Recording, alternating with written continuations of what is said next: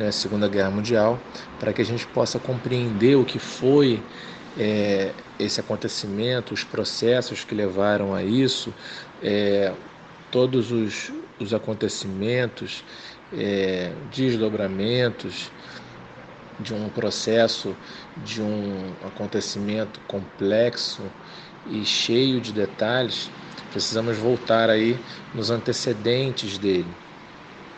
E aí lembramos, né, é, a Primeira Guerra Mundial, que foi tema de uma aula passada, né, e todos os seus desdobramentos e, e consequências. Né? Uma delas foi a, o surgimento aí do, do, da ideologia socialista comunista bolchevique, né, que acaba instaurando aí a chamada União Soviética, né?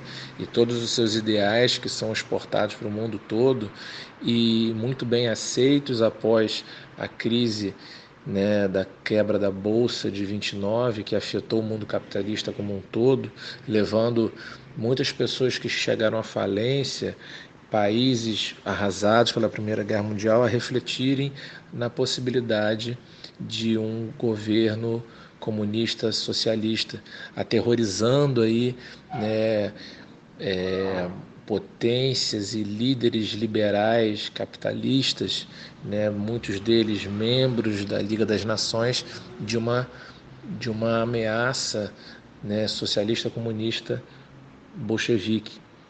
Vimos que, que devido a isso, a Liga das Nações, né, onde temos à frente Inglaterra e França, né, nas quais elas lideravam essa Liga das Nações, vimos aí a, o incentivo e o apoio delas ao surgimento de potências eh, nacionalistas totalitárias na Europa, para assim conter eh, esse avanço ou esse possível avanço e influência bolchevique né, socialista, comunista nos governos europeus.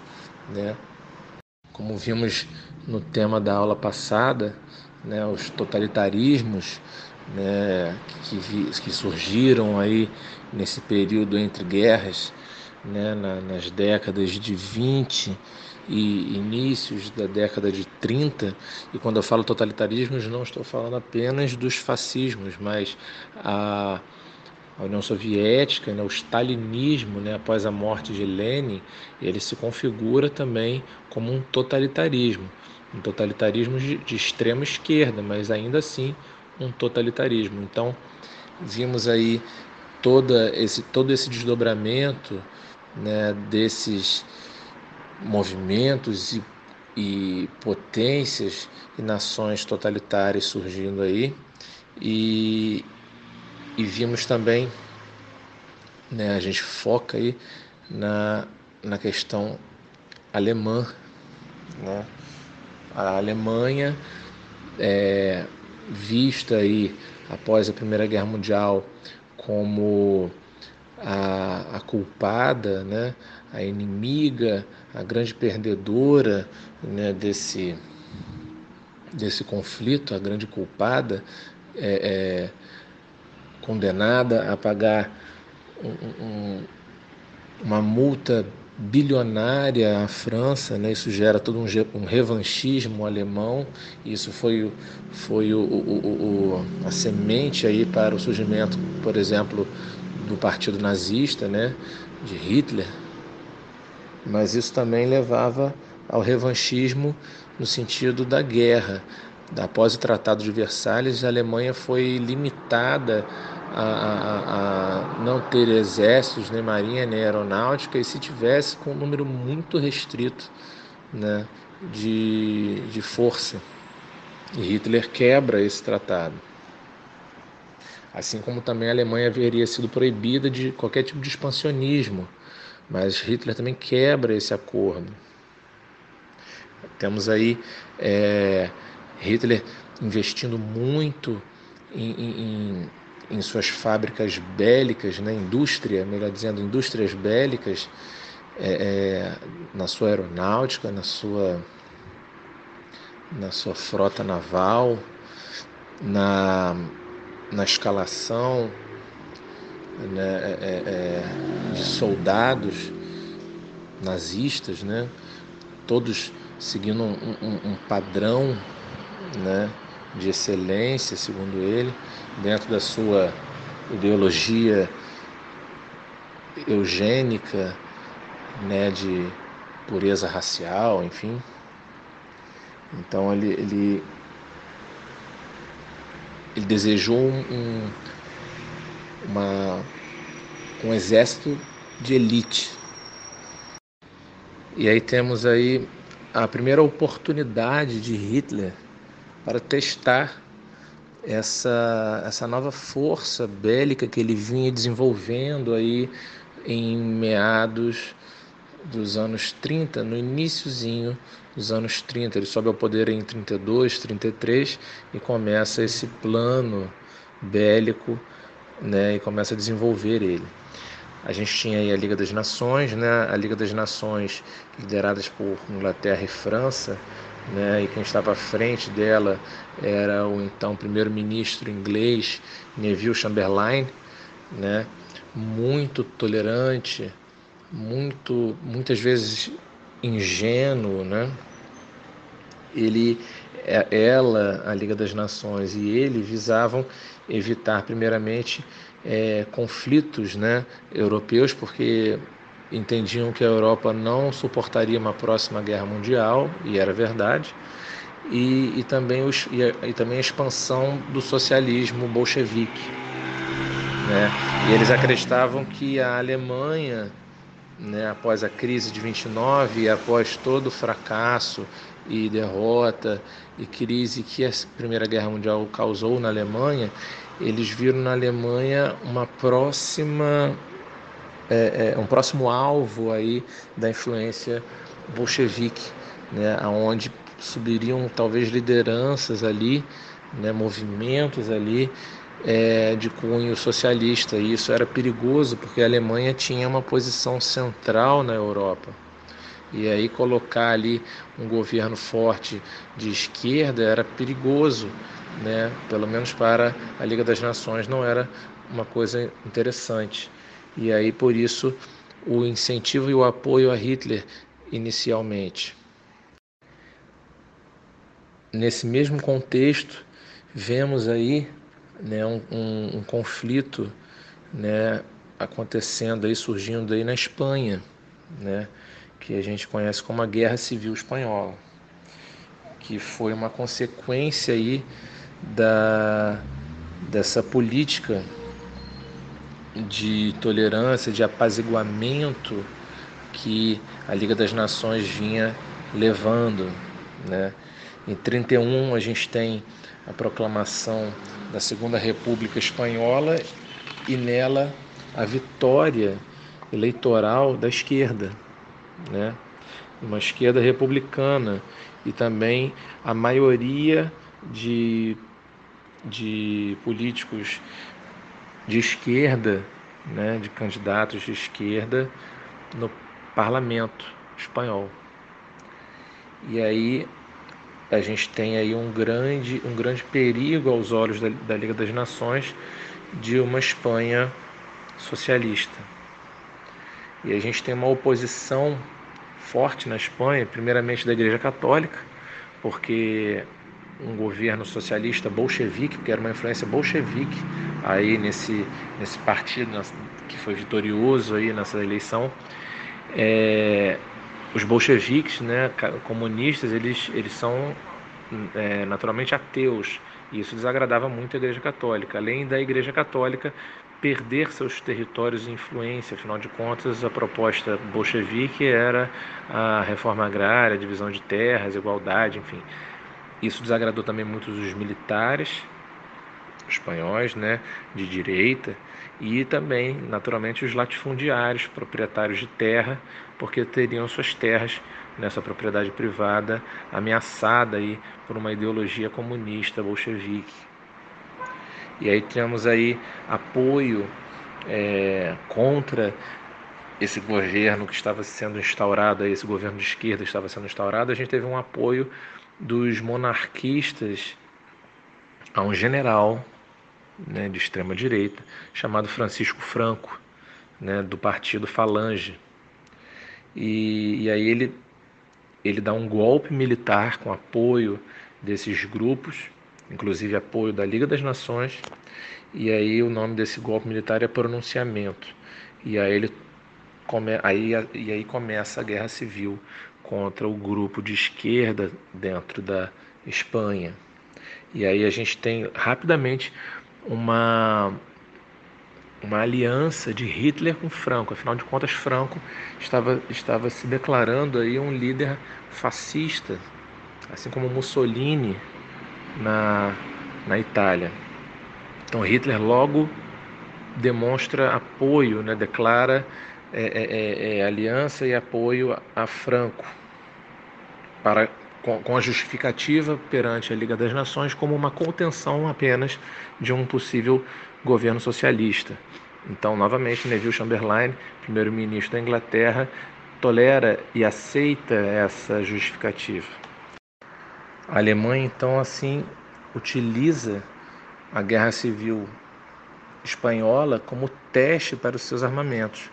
E aí ela utiliza a sua seu poder, seu poder aéreo, né, sua aeronáutica, a Luftwaffe alemã nazista, né, poderosíssima, com a liderança de Goering, Rudolf Hess, né, à frente aí da Luftwaffe, é, o seu o seu ataque blitzkrieg, né, que seria o ataque relâmpago, né, espantoso e assombroso a velocidade como a, aeronáutica nazista atuava, né?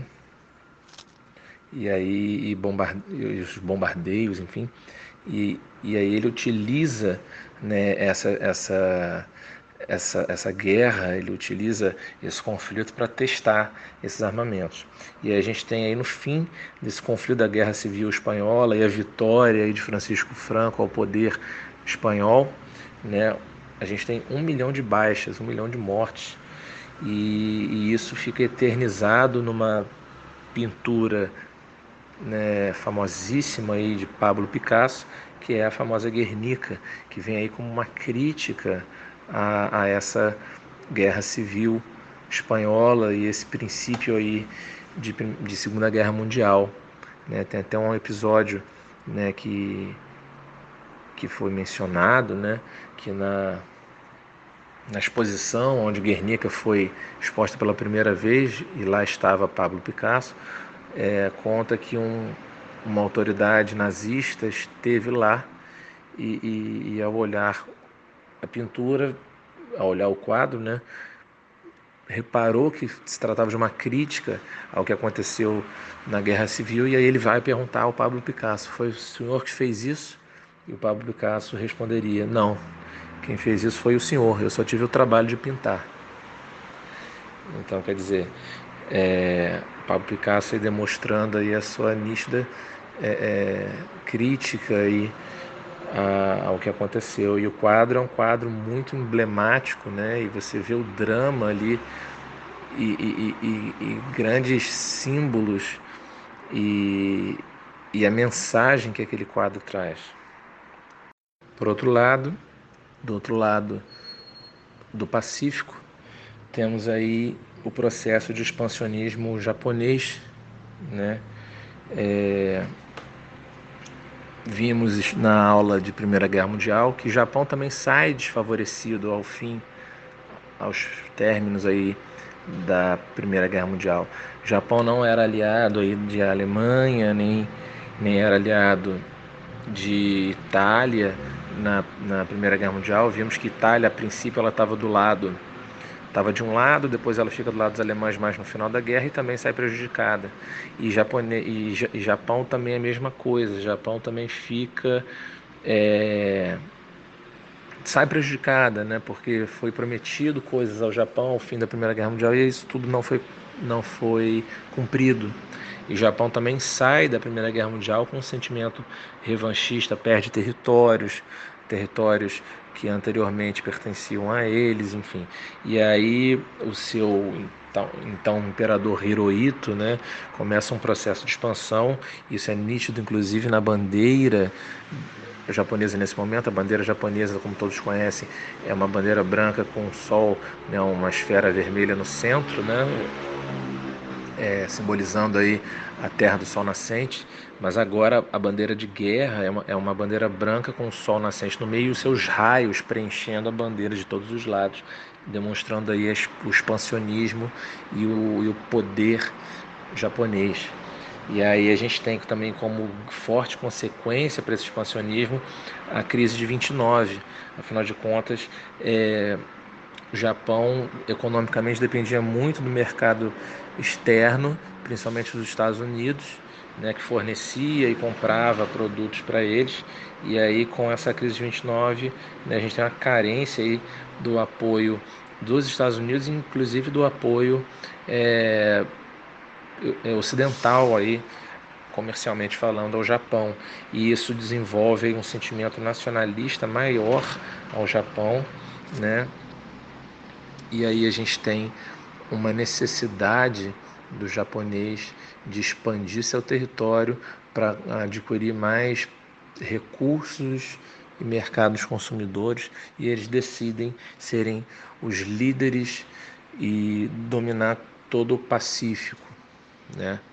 Temos aí o, o pacto que é feito entre, é, entre, no caso, Alemanha, Itália e Japão, né, que a gente chama de Pacto Anticomintern, né, porque o Japão é uma das primeiras regiões que o Japão invade é a China e a China já estava começando aí o seu processo de socialismo, né, de Mao Tse Tung e aí a gente tem aí configurado as potências do eixo Itália, Japão e Alemanha.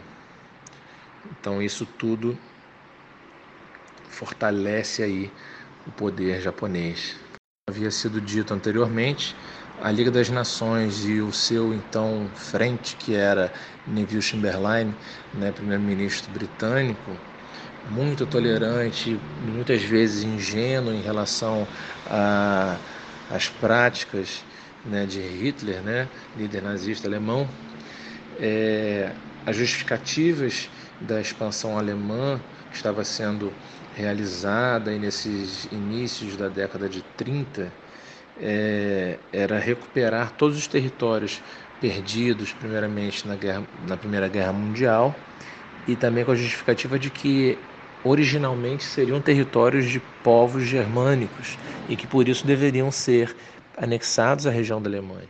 E aí, novamente, Neville Chamberlain tolera isso, sendo muito criticado por muitas lideranças e potências que faziam parte da Liga das Nações, inclusive por Winston Churchill, que era opositor a Neville Chamberlain dentro do parlamento inglês né? Churchill ele nunca confiou em Hitler e sempre disse que Hitler era perigoso e que Neville Chamberlain estava sendo muito ingênuo em, em acreditar em Hitler.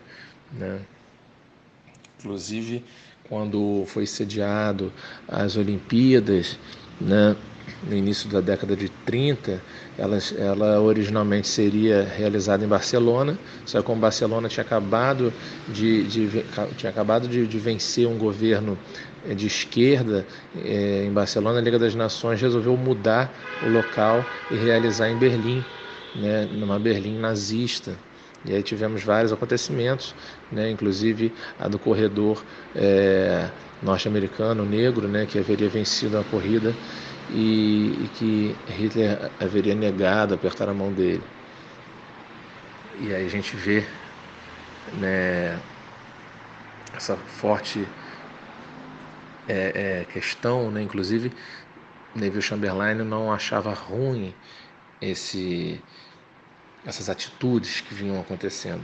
E Churchill, inclusive, tem uma frase de Churchill que ele diz que que se o demônio disser a ele que ajudaria ele a, a vencer Hitler, ele se aliaria ao demônio. Então, quer dizer, ele, ele considerava Hitler tão terrível que até ao demônio ele se aliaria. Então, quais foram as medidas de Hitler né, no seu expansionismo alemão? É, até então tolerado e permitido pela Liga das Nações por Neville Chamberlain, Hitler ele começa o seu processo de expansão. Ele domina regiões aí da Dinamarca, da Noruega. É, Dinamarca e Noruega não concordam, mas ele invade mesmo assim, a Liga das Nações permite. Em 35 ele incorpora Sarre, né, a sua, ao seu território. Em 36 ele ocupa a Renânia. E é sempre assim, Neville Chamberlain fala assim, Hitler, por que, que você invadiu essa região? Você disse que só iria invadir uma. Não, não, mas essa é a última. Aí Neville Chamberlain, então tá, aceitava. E Hitler sempre abusando da tolerância da Liga das Nações. Em 38 ele anexa aí a Áustria. Neville Chamberlain ele fala: Olha, Hitler, o que você está fazendo? Não, é a última anexação que eu vou fazer. E aí em 38, mas no final do ano, ele anexa os Sudetos da Tchecoslováquia. E aí isso começa a escandalizar o mundo todo. E em 39, para fechar, né, a gente tem a invasão da Polônia por Hitler, no corredor polonês, né? E aí a gente tem o fim da política de apaziguamento, que aí, aí sim é, Neville Chamberlain ele abre o olho, ele, ele cai na real e vê que Hitler está abusando e que Hitler é uma ameaça e é perigoso. E aí a gente tem o início da Segunda Guerra Mundial com a invasão à Polônia. Inglaterra ela imediatamente toma uma postura. Neville Chamberlain perde o cargo nas eleições como primeiro-ministro. Winston Churchill ganha de primeira, de lavada. E Churchill, que já era um, um grande opositor à política nazista de Hitler, já cai em cima. França também é, que já era uma grande inimiga da Alemanha, se posiciona a favor da, da Inglaterra contra o nazismo. E Hitler, sabendo né, que na Primeira Guerra Mundial a Alemanha ficou dividida entre dois frontes, que era a Rússia e França, e isso prejudicou muito ela. Hitler, em primeiro momento, ele ele procura Stalin, faz um pacto germânico-soviético, que é chamado de Vistrob-Molotov, né? E, e foi um pacto que foi interessante para os dois lados. Não quer dizer que eles fossem aliados nem amigos, mas primeiro Stalin não estava pronto para enfrentar uma Alemanha nazista naquele exato momento, em 39. E Hitler também não queria já iniciar uma guerra com dois frontes, como foi na Primeira Guerra Mundial, porque sabia que não daria conta também. Então Hitler queria se dedicar primeiramente ao fronte ocidental, atacar a França e a Inglaterra, né? e não é, dividir suas tropas para lutar com dois frontes no Ocidente e no Oriente. Então, e, então isso foi interessante para os dois lados. Meados de 39 e 40, né, Hitler invade a França. A França vem a ser a primeira, a, primeira região a ser invadida após o início da Segunda Guerra Mundial pelo nazismo, pelas tropas de Hitler. França é essa, né, grande inimiga alemã, é, a, a causadora aí do fracasso alemão na Primeira Guerra Mundial, Hitler não via a hora de ter a sua revanche em relação à França. É, Hitler invade a França com facilidade né, e toma a França. É, tivemos uma, um grupo de resistência republicana, né, liberal contra aí o movimento nazista que estava entrando na Alemanha, que era liderada aí por Charles de Gaulle, né, que seria um general francês. Né, ele, ele, após a, a derrota né, de, das tropas dele em relação ao, ao, nazismo alemão, ele não tinha para onde ir, né, e aí há uma migração grande né, de muitos franceses, inclusive ele, para a Inglaterra, onde eles foram refugiados lá. E, e existiria um grupo francês colaboracionista né, de nacionalista, é, familiarizado aí com o movimento fascista, né, que desenvolve numa pequena região da França uma república chamada República de Vichy. E aí, onde apoiam muito o movimento nazista, inclusive criam campos de concentração na França e encaminham judeus franceses e outros judeus a mando de Hitler para esses lugares, esses campos de concentração. E aí a França fica tomada por pelos nazistas. Né? E aí a resistência francesa, liderada por Charles de Gaulle, atua, de, atua lá da Inglaterra. Hitler força as autoridades francesas que lá se mantiveram né, derrotadas a assinar a rendição justamente em Companhe, né, em 1940, no mesmo local, né, no mesmo vagão de trem, aonde a Alemanha haveria assinado a rendição de derrota da Primeira Guerra Mundial. Hitler, Hitler decide devolver na mesma moeda, né, quando ele consegue vencer os franceses aí no início da Segunda Guerra Mundial. Então, descumprindo aí o tratado que foi que foi realizado em 39 entre Stalin e Hitler. Hitler agora necessitando de recursos como petróleo e cereais é, esgotados aí nas regiões já conquistadas por ele. A região mais rica né, em recursos como esse eram as regiões soviéticas.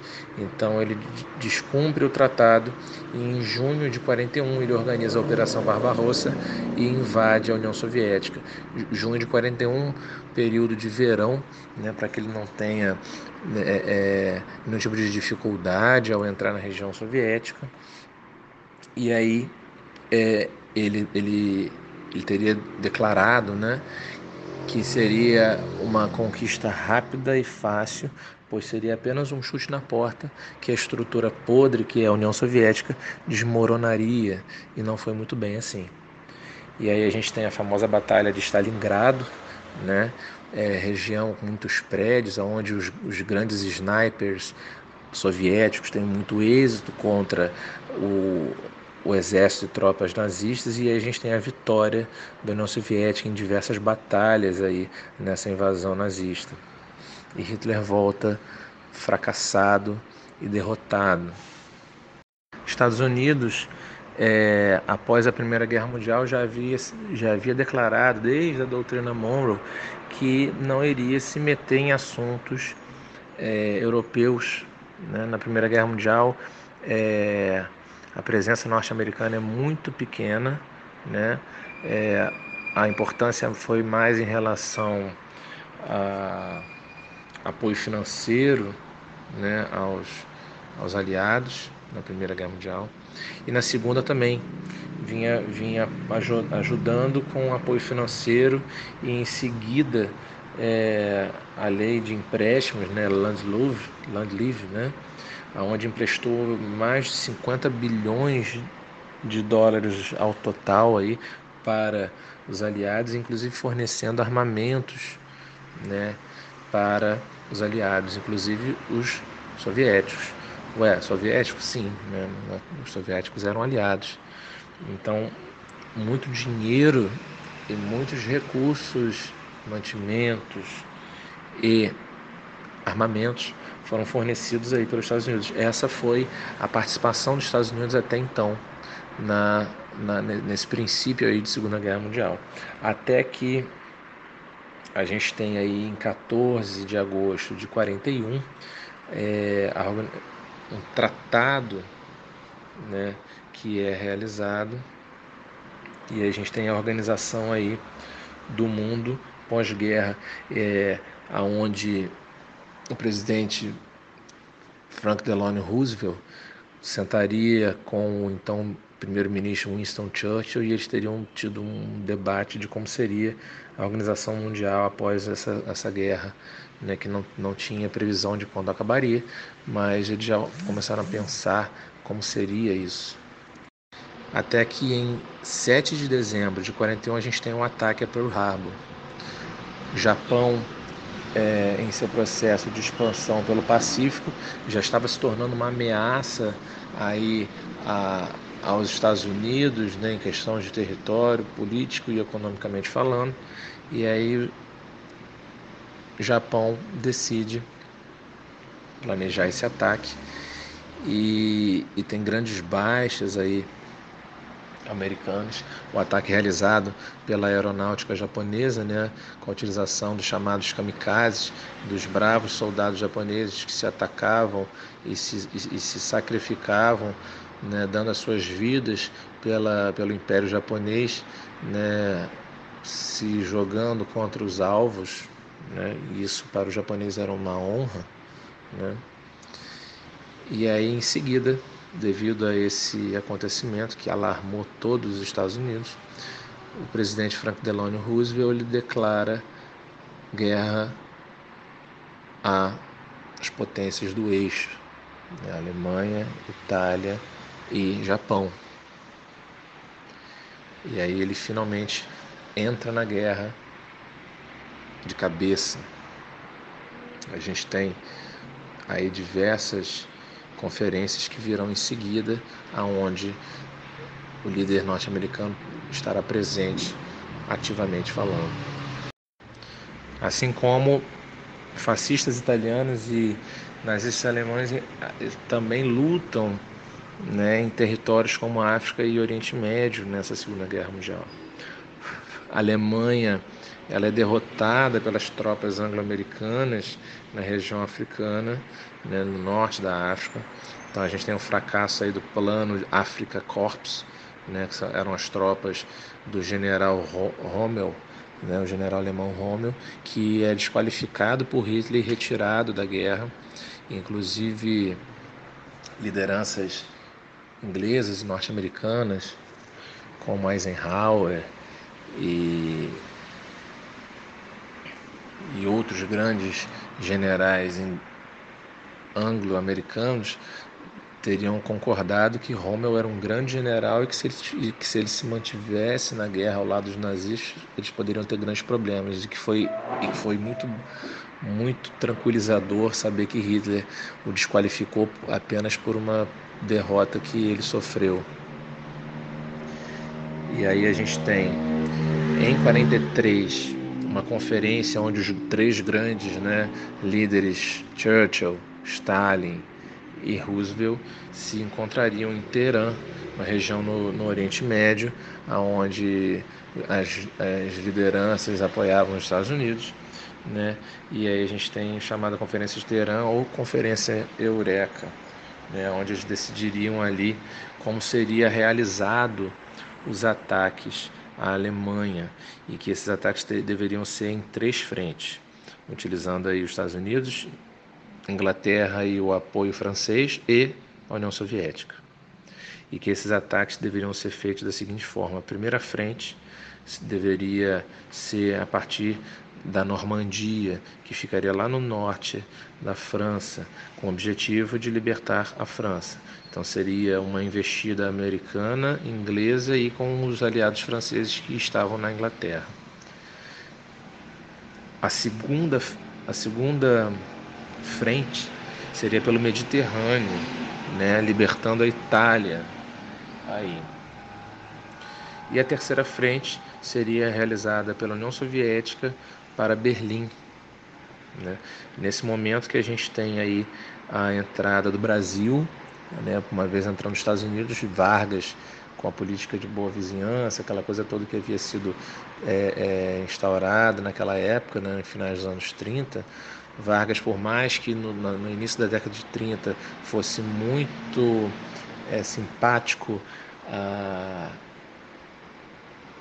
a, a muitos modelos e práticas fascistas, nazistas em relação a leis trabalhistas e coisas assim, ele fica ao lado dos Estados Unidos, ao lado de Roosevelt, e aí ele manda a força expedicionária brasileira né, para a Itália para apoiar aí, no caso, os norte-americanos e ingleses que estavam entrando pelo Mediterrâneo aí na segunda frente de batalha. Tivemos aí grande êxito brasileiro aí nessa nessa empreitada. Existem várias histórias sobre isso que depois a gente pode mencionar. E aí, na, na primeira frente, que seria o desembarque da Normandia, a gente tem o dia D, que é o próprio desembarque da Normandia. O, o, o projeto realizado aí para o primeiro frente, né, primeiro front, seria o projeto Overlord, que se inicia com o dia D no desembarque da Normandia e se estende até libertar a França, né, da, do, do, do domínio nazista. Esse dia dele é, ele acontece no dia 6 de junho e o projeto Overlord vai até o dia 30 de agosto de 44. As baixas são enormes, são quase 300 mil mortos, né? E o objetivo era libertar a França e eles conquistam esse objetivo. Existem grandes é, obras literárias, muitos livros sobre o dia D, séries como Band of Brothers, filmes também como O Resgate do Soldado Ryan, várias é, cenas documentadas, fotografias, relatos de soldados e de líderes né, do, do, do, grupo dos aliados aí, britânicos e norte-americanos que relatam tudo que eles vivenciaram aí nesse projeto, nesse plano Overlord no dia D também. E aí a gente tem é, a queda de Berlim, né, que foi conquistada aí por tropas americanas e soviéticas, né? Após a, a, o êxito do segundo fronte, né, que foi realizado a partir do Mediterrâneo, onde a FEB, a Força Expedicionária Brasileira, participou também juntamente aí os ingleses, britânicos e os norte-americanos. Eles também têm êxito e conseguem aí na batalha né, eles conseguem aí é, em 43 depor Mussolini, né, no dia 7, em, em julho, né, melhor dizendo, de 43. É, em seguida, a gente tem a Operação Carvalho, onde os nazistas conseguem resgatar Mussolini, né, das mãos dos, dos aliados, mas agora a Itália é uma Itália livre, vamos dizer assim, do, do fascismo, né? É, Hitler dá um território alemão no sul para Mussolini e ali é criada a República Social Italiana ou República de, so, de né? que é uma república que é quase uma provínciazinha só para dar um, um, um, prêmio de consolação a Mussolini, né? Que, e, e, essa republiqueta né, dura de 23 de setembro de 45 a 28 é, 23 de setembro de 44 a 28 de abril de 45, onde é, os aliados conseguem é, é, pegar Mussolini, prender ele e aí Mussolini é fuzilado e esquartejado nesse mesmo dia, né, 28 de abril de 45. Onde em seguida, né, a gente tem a queda de Berlim né, a derrota de Mussolini. Mussolini estava refugiado na Alemanha. E a Batalha de Berlim, que acontece no dia